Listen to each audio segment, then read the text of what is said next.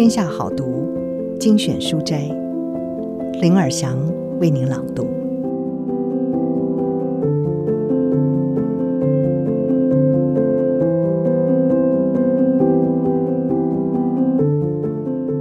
今天要为您朗读的是《好好拜托》，作者是哥伦比亚大学教授海蒂·格兰特，他也是神经领导力研究院首席科学家。协助企业等组织发展策略，培养组织的成长心态。今天的书斋，想更讨人喜欢吗？那么，请让别人帮助你。该怎么说，怎么做呢？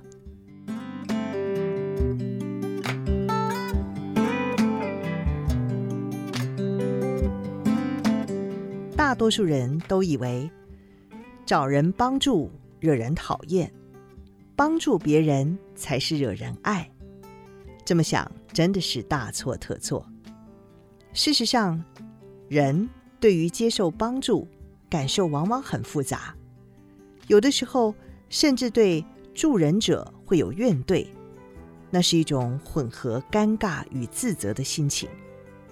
毕竟，没有他人相助就做不到，这点实在很讨厌。但是另外一方面，助人者却能够让自己对求助者的观点维持一致，一旦帮了忙，通常会更喜欢自己帮助的对象，而非讨厌。早在一九六零年代，心理学家强·杰科与大卫·兰迪就做过了一个研究，解释了这个现象。这是我个人最喜欢的研究之一。实验主持者波伊德先生。迎接前来实验室的大学生，告诉他们，等会儿要回答问题，每答对一题就有奖金。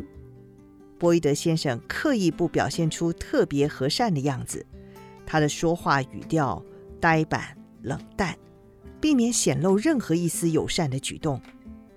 他的态度很明显：注意听，我不希望等一下还得重复。答题之后。因为这个题目呢，有设计过，让学生全部都可以答对。答题之后呢，进行了三组的测试。三分之一的受试者在拿到奖金后，被要求填写问卷。问卷包含以下的问题：你觉得波伊德先生这个人怎么样？这是对照组。三分之一的受试者在拿到奖金后，秘书会拦下他们。并且解释心理学系其实需要拿回这笔钱，几乎所有的受试者都同意缴回奖金，然后他们填写了同一份问卷。最后三分之一的受试者在拿到奖金后，波伊德先生亲自找他们，提出了一个请求：不知道你能不能帮我一个忙？实验的基金已经用完了，我是自掏腰包来完成这个实验。你会介意把赢来的奖金缴回来吗？就当是帮我一个忙吧。同样的，几乎所有受试者都同意，然后填写问卷。那么，大家对于波伊德先生的好感度有多高呢？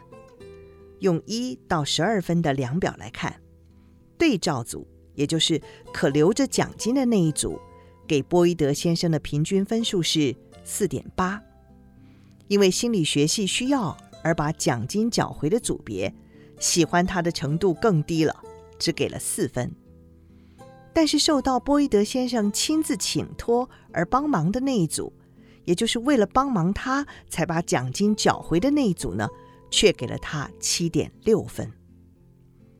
其他研究版本则显示，这个效应的大小取决于奖金的多寡。也就是受试者还给波伊德先生的钱越多，他们就越喜欢他。换句话说，帮烂人一个忙会让他看起来没那么烂，而帮烂人一个大忙，则会让他渐渐看起来像个好人。多亏了认知失调，你为某人付出越多，某人就必须变得更好，否则你就会觉得超级不对劲了。害怕开口求助会惹人讨厌吗？这其实是毫无根据的。当别人给予你帮助、赞美、支援或礼物的时候，即使你不需要，或者是出于自尊心想拒绝，你都应该认真思考一下，不妨大方接受，别人可能因此会更喜欢你呢。给予的力量，有一小群人总是在付出。根据华顿商学院教授亚当·格兰特多年的研究统计，这群人约占人口的百分之二十。给予者，也就是 givers，经常慷慨帮助别人，似乎不会停止，也不会多想要得到什么回报。他们似乎宁可付出多于回报。在格兰特的研究中，他们和护理者，也就是 matchers 截然不同。护理者讲究的是公平，或多或少保持施与受的平衡。而索取者，也就是 takers，则恰如其名，基本上是予取予求的烂人。给予者在任何产业，从软体工程师、风险投资人到眼镜行销售员，都是最成功，却也是最不成功的一群人。最不成功，是因为他们总是在帮助别人，搞得自己精疲力竭，也没有花足够的时间完成自己的目标。但是，能够找到平衡的给予者，却能够因为给予而大大受惠。他们拥有丰硕又深入的人脉网络与资源，对周遭的人有深远的影响力。他们能赢，不是因为击败他人，而是像掀起浪潮一般，开创情势，拉抬每个人的船。他们过得充实，活得有意义，有目标。我不是个给予者。对于格兰特研究中那些成就不凡的给予者的故事，有半数我都有类似反应。哇，真是了不起呀！但是不管我多努力的尝试，都没有办法说服自己做到他们做的事。这个世界上有百分之八十的人跟我一样，不是给予者。但即使对我们这些有点自私的人来说，付出。仍会比不付出快乐得多。为什么呢？以下会具体解释付出如何让给予者和我们大多数的人感觉良好，赚到一个好心情。给予他人帮助有个最实在的好处，就是能够振奋精神。心理学家谈到利他、利社会的行为，会散发一种温暖光环。在救济站发送食物，在动物收容所遛狗，在贫民区为高风险孩童做课后辅导的人，他们脸上就散发出这种光芒。不一定要帮大忙才会让人心情大好。日常生活中有许多不费什么力就能够做到的小给予，比如为了推娃娃车的妈妈开门，告诉陌生人手套掉了等等。也同样可以让人感受到内心温暖，头上有光环。有的时候，我们帮助他人是为了让自己的步伐变轻快一些，但有的时候，人会刻意去帮忙。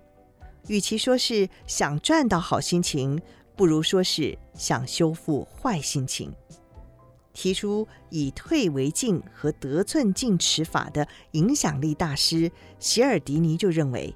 消除负面情绪是利他行为的主要驱动力。让身边的人幸福是人生最大的价值。付出越多，人生就越有意义，也就越有成就感。知名耶诞经典名片《美满人生》（It's a Wonderful Life） 就是以此为前提的故事。研究指出，参加慈善团体或参与志工服务的人，不论是生活满意度、身体健康，或者是自尊心都比较高。他们确实感受较佳，气色比较好，也比较喜欢自己。但同样的，付出不论大小，都能够拥有这些好处。简单的小事，像为陌生人带路或排队时礼让他人，都能够增加幸福感。如果你想要提升生活品质，也不妨试试花钱在他人身上哦。金钱买不到快乐吗？研究证实，人只要钱够用，可以满足基本需求，那么财富增加对于幸福感的影响并不大。然而，心理学家伊丽莎白·邓恩则发现，这主要是因为人没有将钱花在正确的事物上。金钱使用得当，就可以增加幸福感，也就是把钱花在你以外的人身上。比方说，邓恩和他的同事劳拉·阿克宁、麦克诺顿，请六百多位美国人表明他的月薪快乐指数，每个月花在自己身上的金额，包括账单、开销、买给自己的礼物，以及花在他人身上的金额，包括买礼物给他人以及捐给慈善机构的钱。结果发现，个人消费与快乐完全无关。但有利社会的开销，花在别人身上的钱，确实能够创造更大的幸福感。在另一个研究中，邓恩与同事追踪了十六位收到公司分红的员工幸福感变化，发现花较多奖金在他人身上的员工，在接下来六到八周感受到较多的快乐。而且，怎么花钱比花多少钱对快乐的影响更大。在最后的研究中，他们给受试者五美元或者是二十美元，只是他们可以买礼物给自己，或者是买礼物给他人，或者是捐给慈善机构。同样的，那些把钱花在别人身上的人，感受到最多的快乐，而且跟金额多少无关。为什么要知道这些呢？尽管从研究来看，如果我们多帮助他人，很明显的心灵会感到更富足。但我并不是要你变成一个给予者，而是要让你对于寻找帮助这件事觉得自在。别人帮了你之后，会更喜欢你，而不是讨厌你。现在，你知道。给人机会协助你，能够提供对方实质且持久的好处，甚至可以说，如果你不寻求帮助，是一种自私的行为，因为会剥夺他人提升幸福的机会。如何让人愿意帮助你呢？第一，接受帮助往往让人五味杂陈。我们以为寻找帮助会惹人讨厌。或彰显了个人能力不足，但是研究显示，助人者在帮助别人之后，会更喜欢受助的对象。第二，帮助他人给助人者带来许多的好处，可以提振正面的情绪，让人面色红润，而且能够让这个世界变得更友善美好。第三，开口求助的时候。不自在，绕圈子，反而会有反效果。求助得体，能够开创机会，让助人者对自己和对求助者都感觉更良好。以上书摘摘自《天下杂志》出版，《好好拜托》。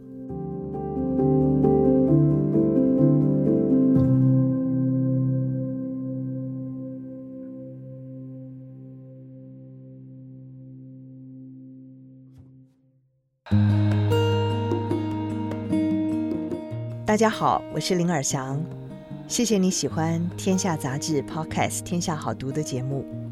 《天下好读》是听天下频道最早开始录制的内容之一。有许多听众朋友留言说，因为收听节目获得了内心的平静。在这么躁动的年代，希望我们增加更新的频率。于是从八月份开始，每周将会有两集的《天下好读》。分别在星期一和星期四晚上上线。另外，也要告诉您，可以下载《天下杂志》APP 免费听节目。和现有平台不一样的是，我们在 APP 内把节目做了分类，您可以在不同的情境下随选想听的内容，享受更好的听觉体验。陪伴您每一个纯粹聆听的时刻。